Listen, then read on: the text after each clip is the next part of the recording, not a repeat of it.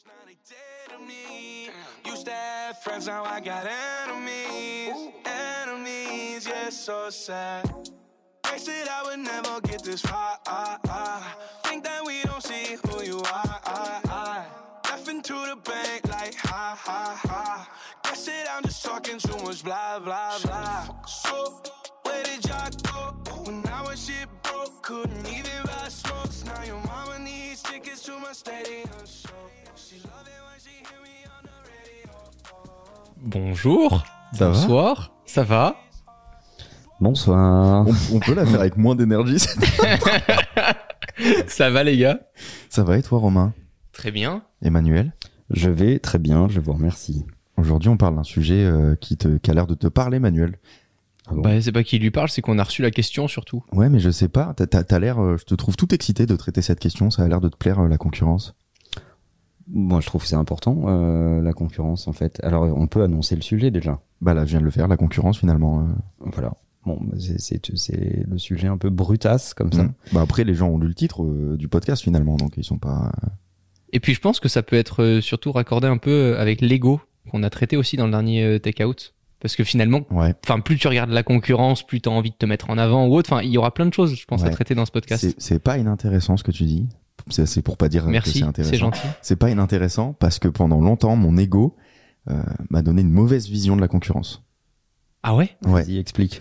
Et ben pendant très longtemps, je voyais d'autres créateurs euh, et j'avais l'impression que c'était un ennemi, mais parce que ça me faisait juste chier qu'il soit là. Et, et finalement, j'ai beaucoup changé d'avis parce que j'ai perdu euh, en ego au fur, au fur et à mesure des années, et j'ai beaucoup changé d'avis sur la concurrence. beaucoup, Maintenant, je suis très heureux qu'elle soit là.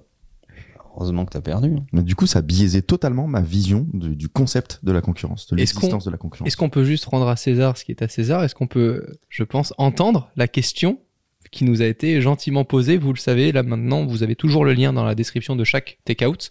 Euh, vous pouvez poser une question en audio. Voilà, direct. Euh, ça peut être anonyme, hein, évidemment, si vous le souhaitez. Et puis, euh, on regarde toujours le hashtag takeout, T-E-C-H-O-U-T, sur euh, Twitter et même en stories. On voit un peu vos stories avec les moments jus de pomme. Nous, on est déjà un jus de pomme et demi, hein, donc C'est du bon jus de pomme de Deauville. Il nous a déjà bien attaqué. Donc, c'est Max qui nous pose cette question. Max? Max. Ok. Salut la team, en tant que, créateur euh, sur les réseaux sociaux, notamment euh, YouTube, j'avais une petite question. Euh, comment gérer un petit peu la concurrence? Comment gérer les créateurs qui sont dans le même domaine que nous, surtout dans un domaine qui est assez limité, par exemple comme la tech ou l'automobile, pour mon cas? Comment gérer comment gérer ça? Est-ce qu'il faut plutôt s'en méfier? Est-ce qu'il faut plutôt discuter avec eux, échanger, voire même comment dire s'allier? Est-ce que euh, dites-moi un petit peu voilà vos- vos- votre point de vue à ce niveau-là. Je serais vraiment curieux parce que c'est quelque chose qui moi personnellement euh, me stresse, mais en même temps me stimule beaucoup pour être meilleur. Donc euh, j'attends un petit peu votre retour à ce niveau-là et j'ai hâte d'écouter l'épisode. Ciao. Bah merci Max. C'est intéressant ça parce que ça le stresse, mais ça le stimule, donc c'est du bon stress Exactement. qui lui pousse euh, à, à aller plus loin. Et pourquoi tu rigoles, Romain? C'est exactement comme quand on s'approche de ton cul, Léo. Ah oui, d'accord. Vraiment, on- on est Ah ouais, ok, d'accord. C'est-à-dire que 2022, c'est fini. On est open Objectif, bar, là. le podcast ne va pas jusqu'en 2023. C'est ça, l'objectif. Non mais c'est vrai et c'est euh, vraiment raccordé euh, pour pour le coup à l'ego. C'est ça, c'est que d'un côté ça peut te stimuler en te disant je veux mieux faire que ce que je regarde et d'un autre côté euh, ça peut te frustrer aussi parce que tu dis putain moi mon rêve c'est de voir ça. Ouais. Par exemple, je, je commence juste avec un exemple qui m'est vraiment perso. J'ai trop longtemps confondu ce que j'aimais regarder et ce que j'aimais produire. En tant que youtubeur, il problème y a de 80% des Ah mais c'est horrible, il y a plein de créateurs que je regarde où je me dis waouh, c'est génial, j'adore leurs vidéos, la façon de faire, Casey Neistat, Marquez Brandley qui m'ont beaucoup inspiré. Ouais. Et pour autant, à chaque fois que j'essayais de faire leurs vidéos, ça me faisait chier comme pas possible. Et du coup, c'était toujours un combat entre mais c'est bizarre parce que ce que j'aime regarder, c'est pas ce que j'aime faire, etc. Moi, je pense qu'il y a un précepte qu'il faut installer déjà dans le raisonnement. Ouais. C'est que s'il n'y a pas de compu- s'il y a pas de concurrence, il n'y a pas de marché. Ouais, exact, c'est exactement ce que j'allais dire. Et il y a moins de progrès. Qu'est-ce que t'es con. Léo. Non, c'est vrai. Non, je te jure que c'est, je te jure que c'est ce que j'avais, euh, c'est ce que j'avais Et noté. puis l'innovation aussi, elle part de là. Quand tu vois Alors, un concurrent mieux faire que toi, est-ce que ça te pousse pas à innover et... On va s'arrêter deux secondes sur ce que je disais Ouais. plutôt. Euh, si- Ok, Mickey. S'il n'y a pas de, s'il y a pas de concurrence, il n'y a pas de marché. En fait, les mecs sont très contents de te pitcher leur boîte en disant, euh, on a une idée folle. Nous n'avons pas de compétiteurs. Moi, c'est le truc qui allume Ouais. tous tous mes clignotants au rouge pour dire mais attends mon gars, euh, si t'as pas de compétiteurs, c'est peut-être parce qu'il n'y a pas de marché. Ouais. Euh, Oui, personne s'intéresse Ah. à ce que tu fais en fait. Donc euh, il y en a certainement d'autres qui ont eu cette idée, qui ont analysé le marché et qui ont décidé de pas y aller. Ouais. Donc euh, pour moi, un mec qui, qui me pitch sa boîte, notamment sur les rounds d'investissement ou autres, et qui me dit qu'il a pas de concurrent, ça part pas bien. Bah, Max parlait par exemple de, de créateurs, de tech, etc. Donc on va parler de, de nous, Romain. T'imagines si t'étais tout seul en tech sur YouTube? Ben, c'est Il y aurait exactement ça. personne, il y aurait pas de communauté en fait, il y aurait pas de public pour regarder ce que tu fais. Au tout début, en plus, la grande erreur des youtubeurs, c'était de vouloir être très exclusif dans leur sujet. Ouais. Et euh, beaucoup de youtubeurs disaient ah moi je veux ce sujet en exclusivité, euh, je veux que personne d'autre le traite et autres. Et en fait, quand ils le faisaient, bah, ils faisaient zéro vue parce Ouais. qu'il n'y avait pas de recommandations YouTube. Alors ça, ça peut marcher, on dit pas que ça n'existe pas, mais c'est vrai qu'en général, ça veut dire qu'il n'y a pas de marché et si ça dure des années, peut-être que euh, votre positionnement est pas très intéressant. Et pour moi, ça veut dire que sur les 8 points pour bien adresser sa concurrence Ah, il y a 8 points déjà. que, que j'ai que j'ai listé en fait. Heureusement que t'es là. Euh, le premier, c'est euh, faire son market research. Ouais. Euh, et je suis affolé par la quantité de gens qui se lancent sur une bonne idée, euh, bonne idée benchmarkée sur leur belle-mère et leurs potes, euh, et qui en réalité euh, n'ont fait aucun market research. C'est quoi? Bah, C'est-à-dire que tu t'es pas renseigné sur où est-ce que cette idée se place sur le marché, est-ce qu'elle répond à un vrai problème, est-ce que ce problème est listé régulièrement sur les cibles clients qui sont les tiennes, est-ce qu'il y a déjà une offre disponible pour répondre à ce problème plus, de façon plus ou moins similaire, autrement dit, est-ce qu'il y a déjà des concurrents ou pas, euh, totalement ou partiellement, en fait, ils peuvent essayer de faire un peu la même chose que toi, et tu peux essayer de la faire un peu différemment, peu importe. Mais en gros, il faut mapper ton marché. Ouais, c'est ça le market euh, research. Et puis avec ça, en plus de ça, ça va te forcer à faire un business plan. Euh, voilà, il y en a beaucoup trop qui se lancent dans des idées sans même savoir ce qu'est un business plan. Moi, je l'ai même vu avec des personnes très proches Mm. Qui ont la bonne idée, qui veulent faire mieux que l'autre. Sauf qu'en faisant mieux que l'autre, bah, ils se rendent pas compte que du coup leur business fonctionne pas. Et puis effectivement, ça permet d'affiner son, son projet. C'est ce qui a beaucoup été fait avec euh, Imakina Influx. C'est le fait de voir tout ce que les agences autour de nous faisaient pas euh, et d'essayer de se dire, bah ok, le problème est là en fait. Et au départ, je pensais que c'était infaisable. C'est vrai.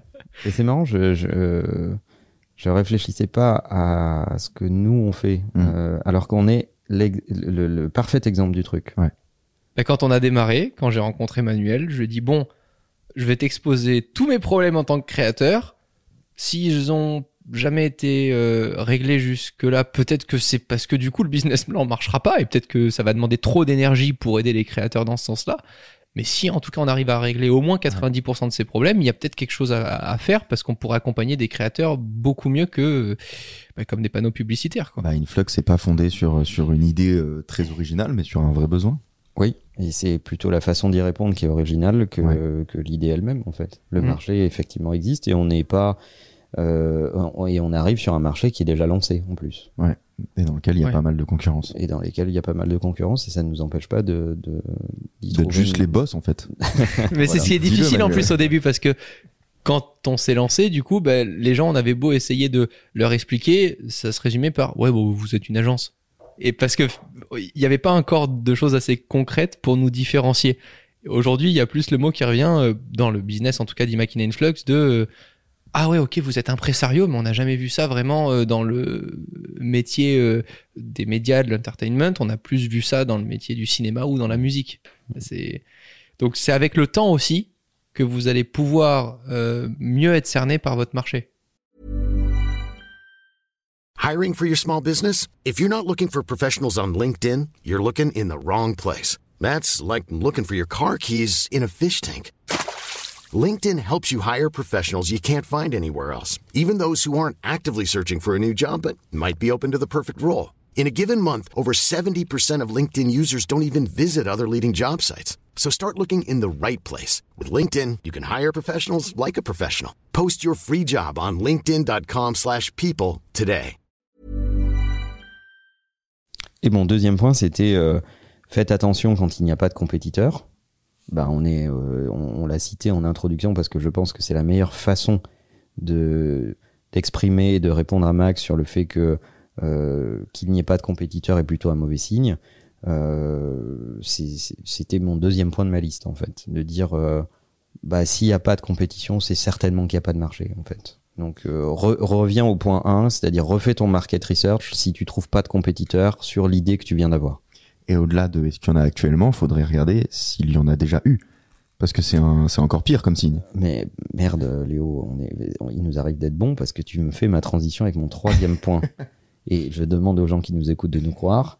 Nous avons, euh, nous n'avons absolument pas préparé ce podcast comme tous les autres. Comme tous les d'ailleurs. autres podcasts. Ah oui, bah d'ailleurs, euh, Léo, là, voilà, voilà, il est en train d'ouvrir une autre bouteille. Tout va bien. Alors attends, attends, attends, attends, attends.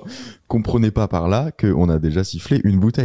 Non, C'est- juste une dégustation. On fait une dégustation de plusieurs jus de pommes. Avec trois verres par jus de pomme.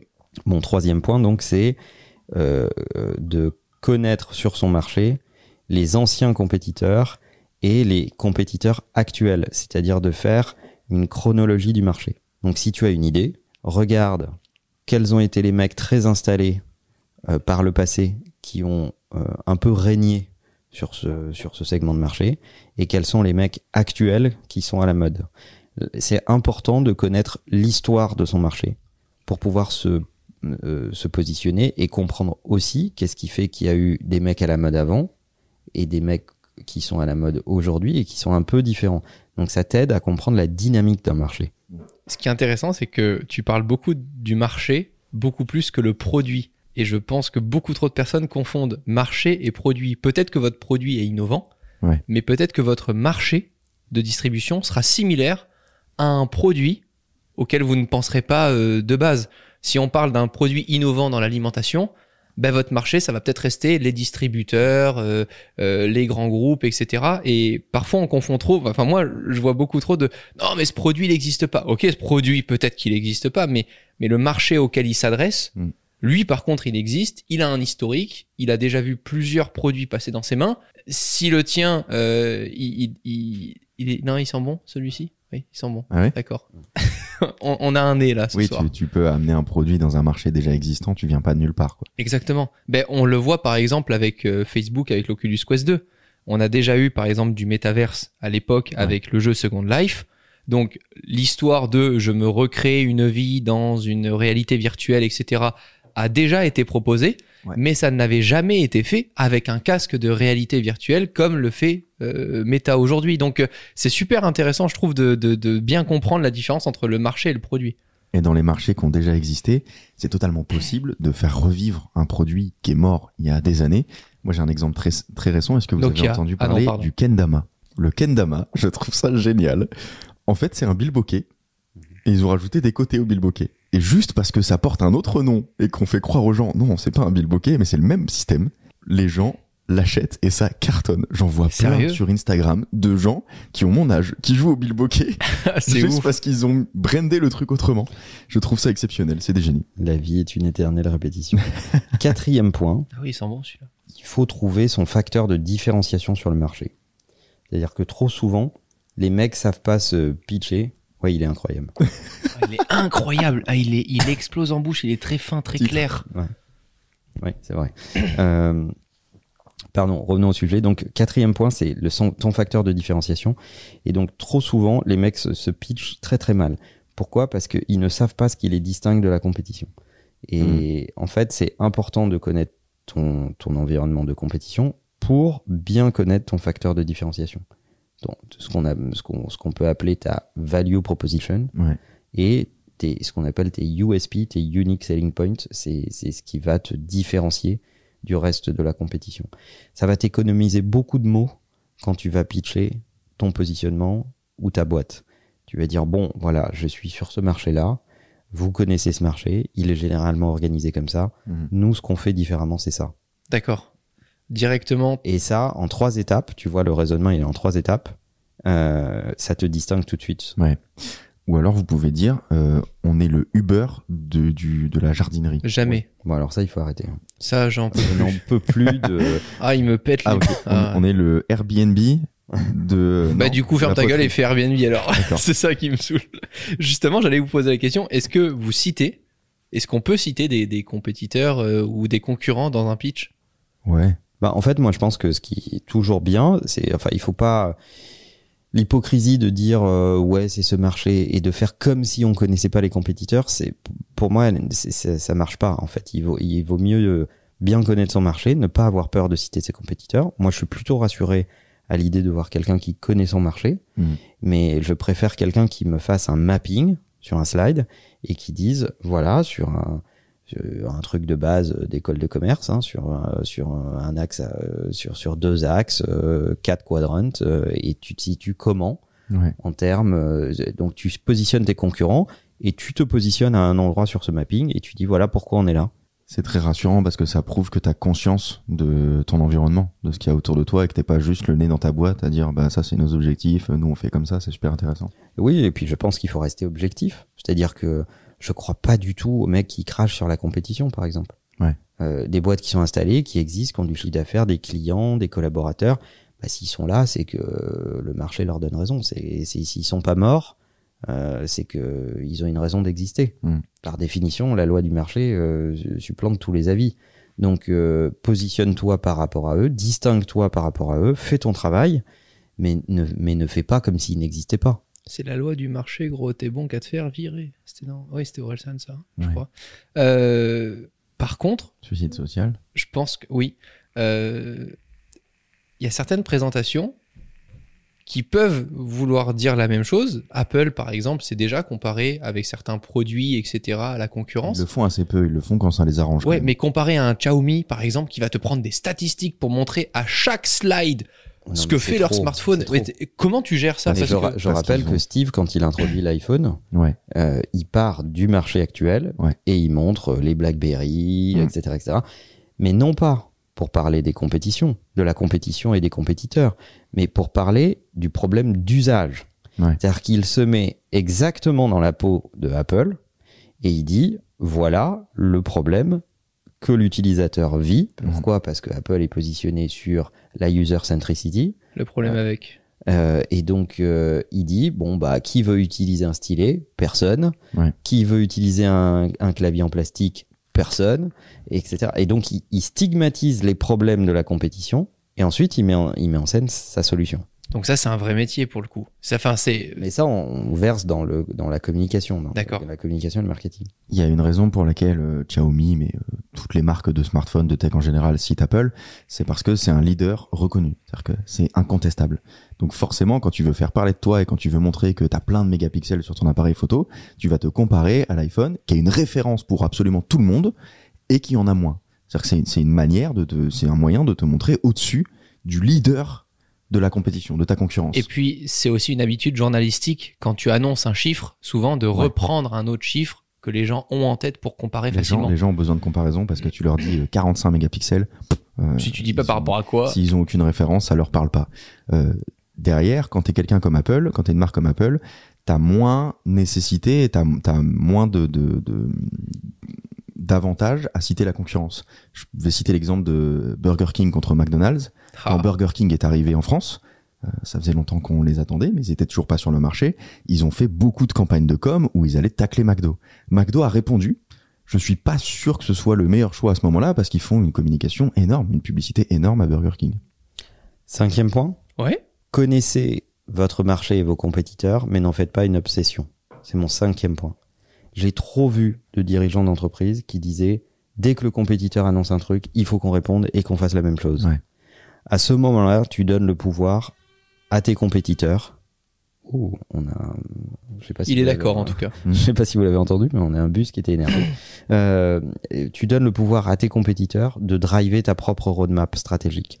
Donc ça, ça va pas du tout. Et en plus de ça, il y a de fortes chances pour que ton produit soit moins bien, vu qu'il est fait euh, à la va-vite pour, euh, pour répondre euh, au marché. Exactement, tu as, un temps de retard en fait.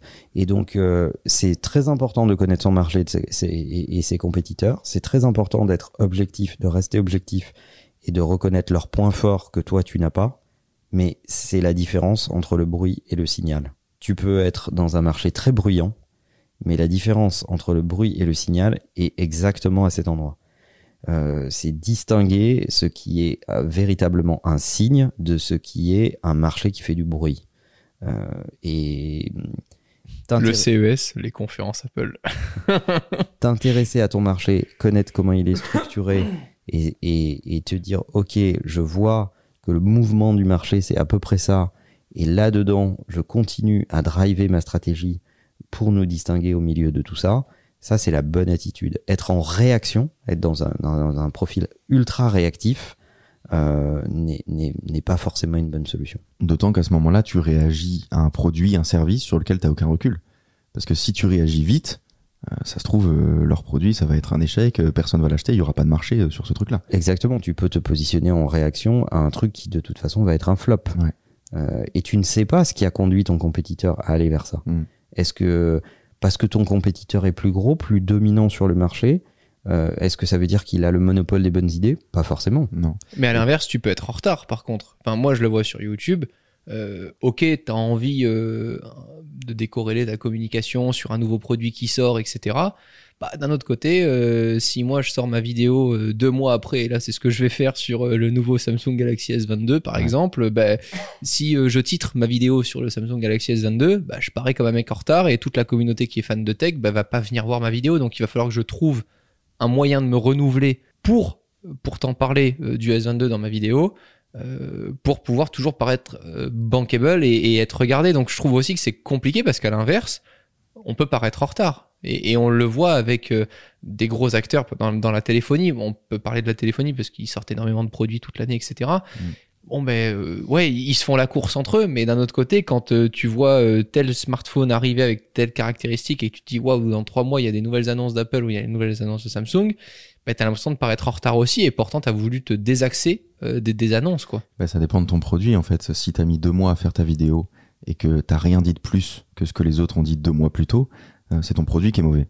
C'est pas, c'est pas le timing. Euh, si tu sors une vidéo euh, le lendemain de la conférence, effectivement, t'as pas eu un recul énorme, donc tu vas te contenter de dire Tu Tout ce cites qui les passé, caractéristiques. ouais. tes premières pensées, etc. Euh, ça, c'est un timing qui est correct par rapport à ton produit. Si au bout de deux mois, t'as rien de plus à dire que tout ce qui a déjà été dit, bah effectivement, euh, sors pas ta vidéo puisque t'as rien à apporter au marché. Sixième point, il va délibérément falloir vous habituer à l'idée d'être copié. Et Ça- c'est plutôt un compliment d'ailleurs. Exactement. Ça pose des problèmes à certains. Euh, je vois trop de gens euh, passer énormément d'énergie à l'idée de vouloir breveter des trucs, protéger des trucs, euh, faire appel à des, des, des quantités d'avocats astronomiques pour essayer de ficeler des idées, etc., etc. Je, je- trouve que c'est souvent une énergie mal dépensée. Ah mais c'est frustrant quand même. hein. Quand tu es dans l'industrie, euh, c'est-à-dire tu mets au point, je sais pas moi, un nouveau moteur, euh, t'es t'es Airbus, t'es un, t'es un équipementier autom- automobile, t'as une vraie innovation euh, industrielle que tu veuilles la protéger, ok? Euh, mais quand tu es dans les services et que tu as juste assemblé trois bonnes idées ensemble qui produisent une expérience différente, euh, accepte que la copie soit un hommage.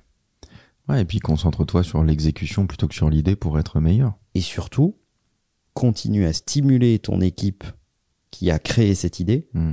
pour qu'en- pour qu'elle en crée d'autres et que le- la meilleure façon de te protéger de la compétition, ça soit ta vitesse.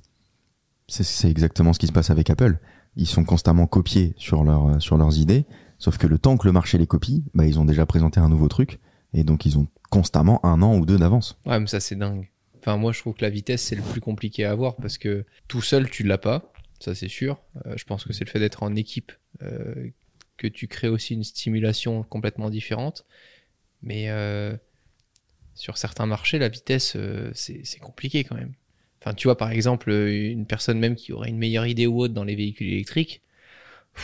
Quand tu vois la vitesse à laquelle va Tesla, Ouais. tu te dis bon, vaut mieux que j'adapte mes véhicules électriques pour qu'ils soient compatibles avec les bornes Tesla plutôt que j'essaie de recréer un écosystème en fait. Bah, le problème, c'est que tu es toujours en train de ramer. Ouais. Euh, si tu te bases que sur euh, une idée que tu as eue au départ et que tu stimules pas ta créativité, effectivement, tu auras plus jamais, mais Et- t'es mort. Non, mais ce que je veux dire par là, pour bien préciser ma pensée, c'est que si tu as eu une bonne idée et qu'elle est copiée par d'autres, ça veut dire qu'elle était bonne. Ouais. Si elle est copiée par d'autres. Ouais. Et donc, du coup, tu dois inciter ton équipe à générer à une vitesse élevée d'autres idées de cette nature. Ouais. C'est d'ailleurs ce qu'a fait Tesla. Ouais. Tesla n'a pas euh, juste sorti une voiture électrique. Leur vision, c'était un écosystème complet autour du véhicule électrique Avec un coussin péteur que j'aime beaucoup. et des micros de karaoké, si j'ai bien Et des euh, micros de vu, euh, karaoké. récemment. Donc, euh, en fait, ils ont dit voilà, on va considérer les véhicules électriques comme un écosystème et on va construire tout l'écosystème.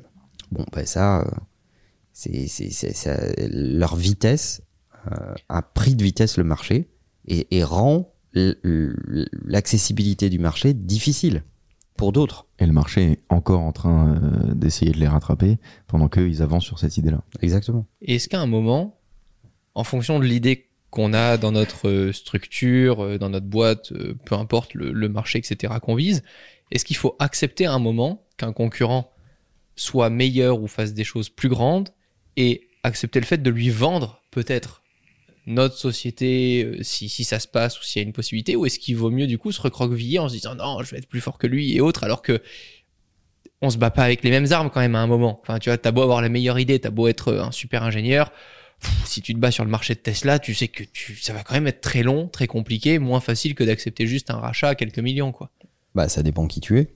ok Et si t'es si t'es si t'es Daimler Chrysler ou BMW, t'as le temps d'avoir mal et et, et et et ce que te prend Tesla ne te met pas en danger Et peut-être que pour l'instant. l'avance que tu as eue sur une idée te permet euh, de recruter du monde pour continuer à développer cette idée. Et si tu as les poches très très pleines, tu te dis je vais essayer de me battre avec eux jusqu'au point où je me rends compte que j'arrive pas à me battre avec eux et peut-être que je les rachèterai. Hmm. Parce qu'il faut pas oublier que dans l'histoire de Tesla, euh, il, il a eu quand même, enfin il a sauvé la boîte euh, plein de fois. ça s'est joué à 72 heures Et voilà sur un coup de bluff et, pour avoir euh, les fonds et a payer été- ses employés Ça a été très très compliqué. complètement Donc, euh, il a souvent été à la merci euh, de, de, de, de- de décisions. Et là, c'est c'est là tout le talent de, de- du dirigeant euh, que de trouver des solutions là où les autres en voient pas, en fait. Euh, encore plus sur SpaceX. Ah oui, voilà, c'est Ouais. décuplé. Quand t'as la NASA en face de toi, t'imagines, t'arrives Ouais. dans un marché où tu te Et dis, à la fin, il, alors, re- il retourne le marché et la NASA collabore avec lui. Ouais. Ouais. Donc, euh, tu, tu, tu vois le délire, en fait. Septième point, euh, je, je, je pense qu'il faut construire des relations avec ses compétiteurs. Je pense que ne pas, ne avoir de relation avec ses compétiteurs est Hmm. une est une idiotie en fait. D'abord euh, parce que rentrer en conversation avec ses compétiteurs, se donner des occasions de les rencontrer, se montrer détendu face à l'idée qu'il y ait une compétition, euh, te, te rend beaucoup plus fréquentable que euh, sous prétexte qu'on est compétiteur, on s'adresse pas la parole, c'est complètement con Ouais. on dirait des gamins en fait à la cour de récré. Euh, L'idée de connaître ses compétiteurs, de reconnaître qu'il y a des humains de bonne qualité, euh, que ils sont plus forts sur certains sujets, que vous l'êtes euh, plus peut-être sur d'autres, et que il y a de la place pour tout le monde, ce qui est une bonne nouvelle. Ça veut dire que le marché est grand et qu'il y a donc de la place pour plusieurs acteurs. Il vaut mieux un grand marché en bonne santé avec de la place pour plusieurs acteurs qu'un petit marché où il faut s'entretuer pour essayer de survivre. Donc euh, avoir des relations avec ses compétiteurs est toujours une bonne idée. D'autre part, ça te donne à découvrir des gens. Ça te donne l'occasion aussi potentiellement de recruter des gens chez tes compétiteurs euh, qui vont faire mal à ta compétition parce que des humains vont plus se retrouver dans ton projet à toi d'entreprise euh, et vont changer de crèmerie. Euh, pour faire une Manuel, tu analogie. en train de, de dire au monde tout notre plan. Euh, et donc, euh, avoir des relations avec tes compétiteurs, je trouve que c'est toujours sain et adulte. Voilà. Ça, c'est intéressant parce que c'est peu, peu commun.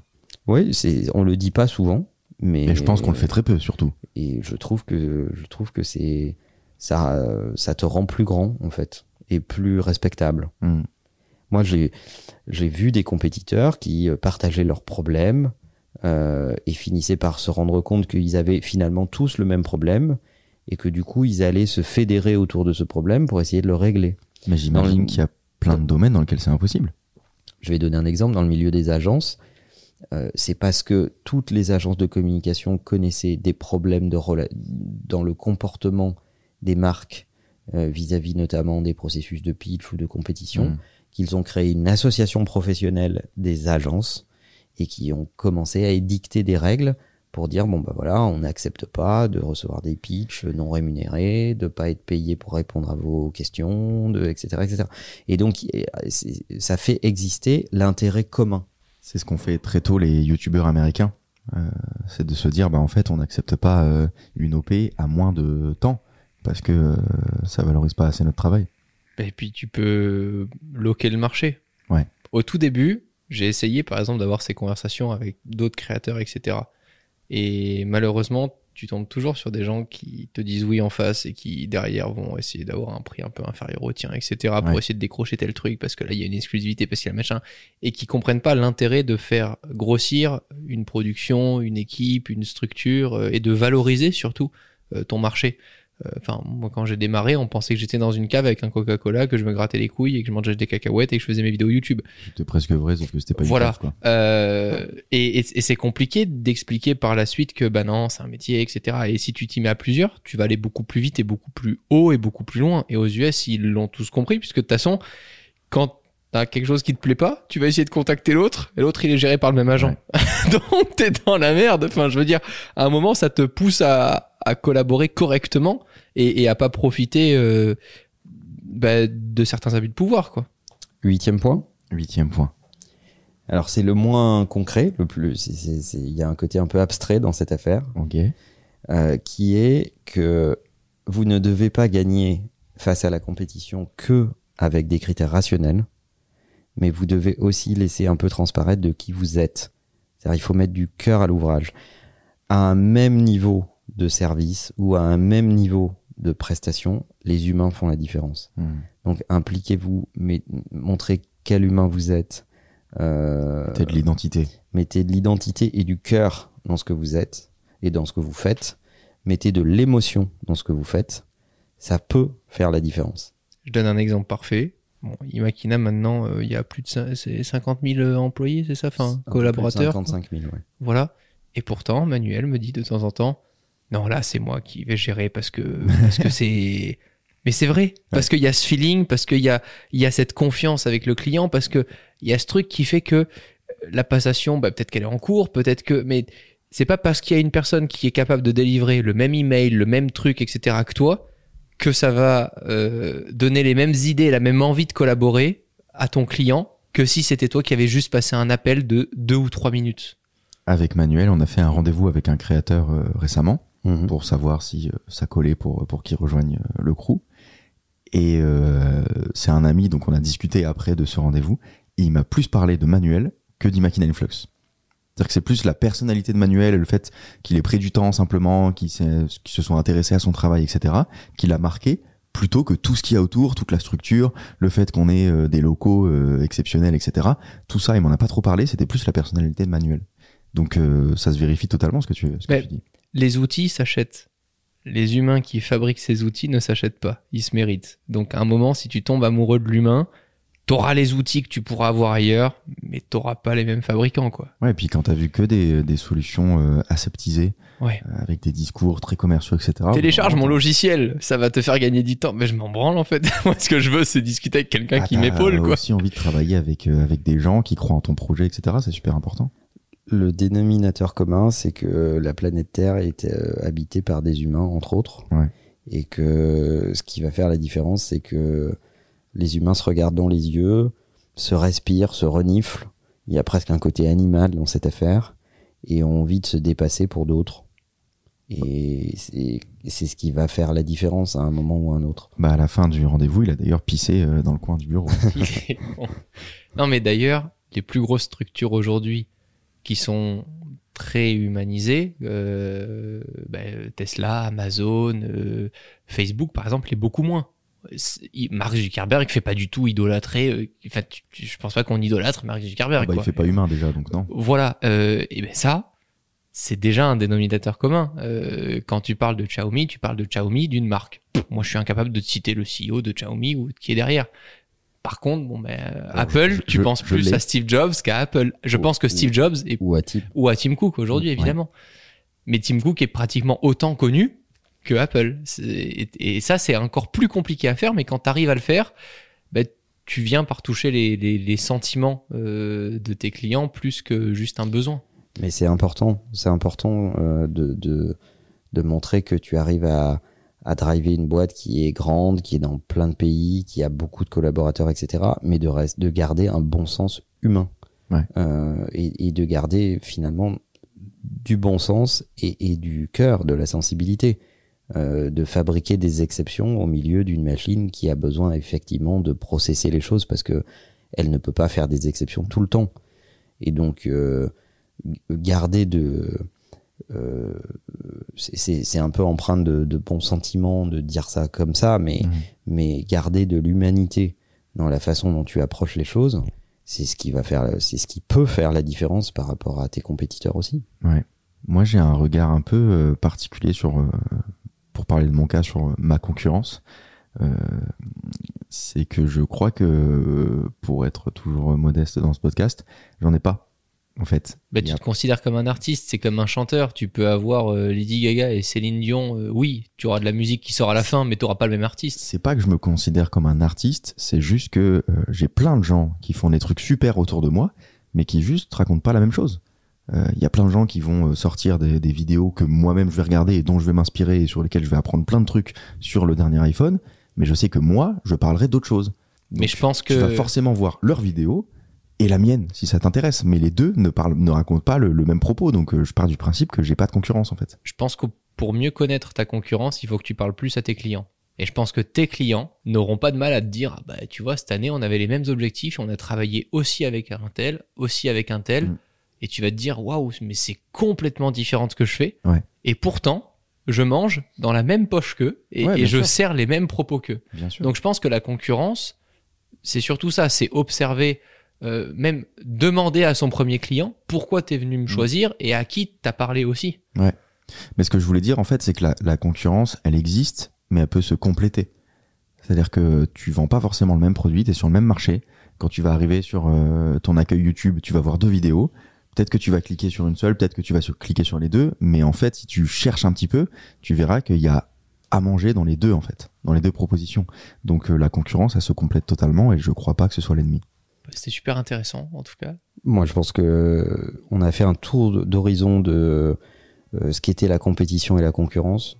Je pense que si vous avez de la concurrence, c'est une très très bonne nouvelle. Et euh, vous échinez et travaillez dur Mm. à essayer de vous distinguer de la concurrence et faire exister votre segment de marché. C'est c'est un, un super projet, c'est passionnant. Faites-le avec respect, faites-le avec travail, Ouais. faites-le avec abnégation et vous en sortirez grandi, Bah, souvenez-vous que faire un 100 mètres tout seul, c'est quand même moins marrant qu'avec des potes. c'est sûr. Salut les gars. Salut. Bye bye. enemies, yeah, so sad. Sometimes, every time